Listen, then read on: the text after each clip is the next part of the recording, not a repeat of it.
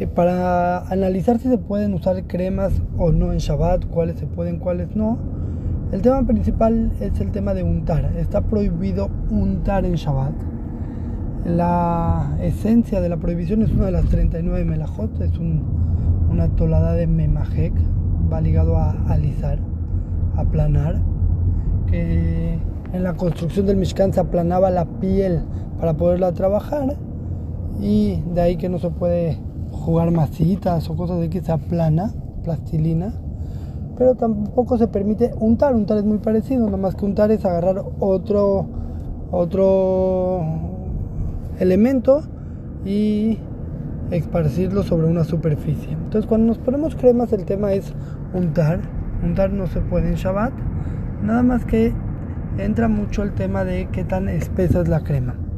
Entonces vamos a ir de lo más grave.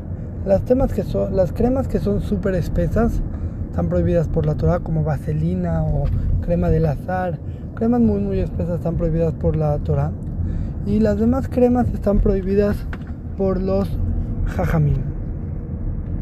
Igual están prohibidas. Ahora, hay un punto donde la crema ya es muy líquida, donde la laja ya es más light, se puede aligerar.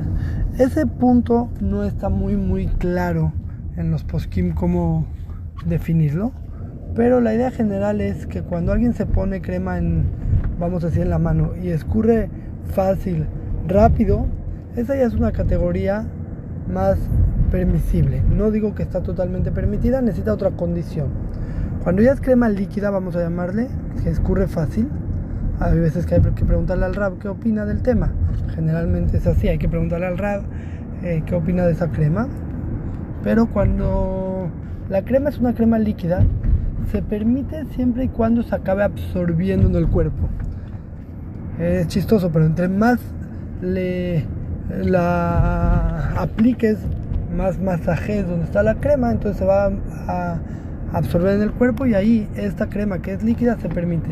La idea es muy clara.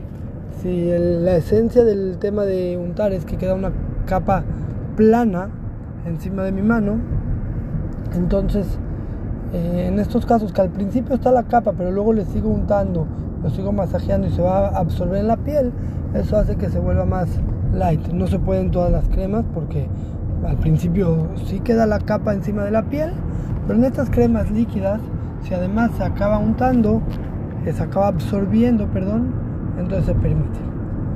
Eh, la categoría más simple son aceites, eh, que aunque existe una opinión que las llama untar, no es la laja, sí se permite usar aceites y no se llama untar.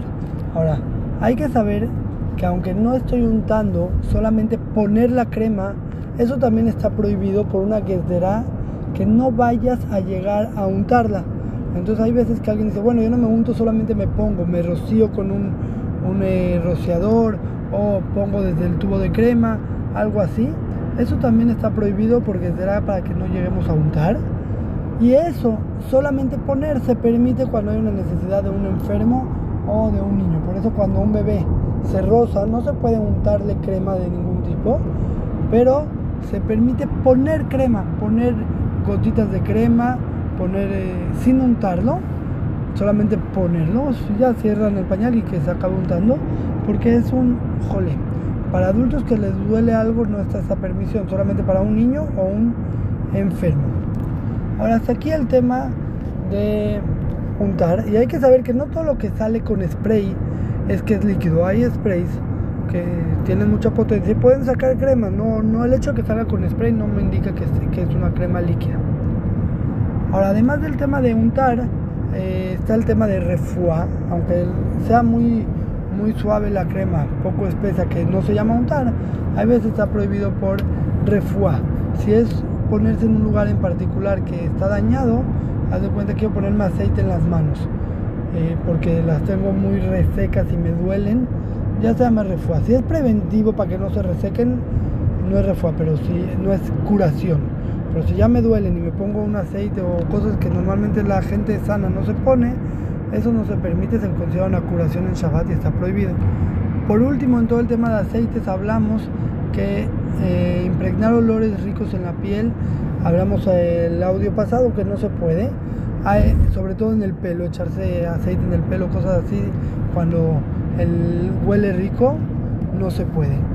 Cuando es en la piel y es en lugares expuestos al que no están cubiertos por la ropa, sí se puede porque ese olor se pierde muy rápido, esa es la idea principal, que sí se puede, hay quien se cuida, pero se puede aligerar.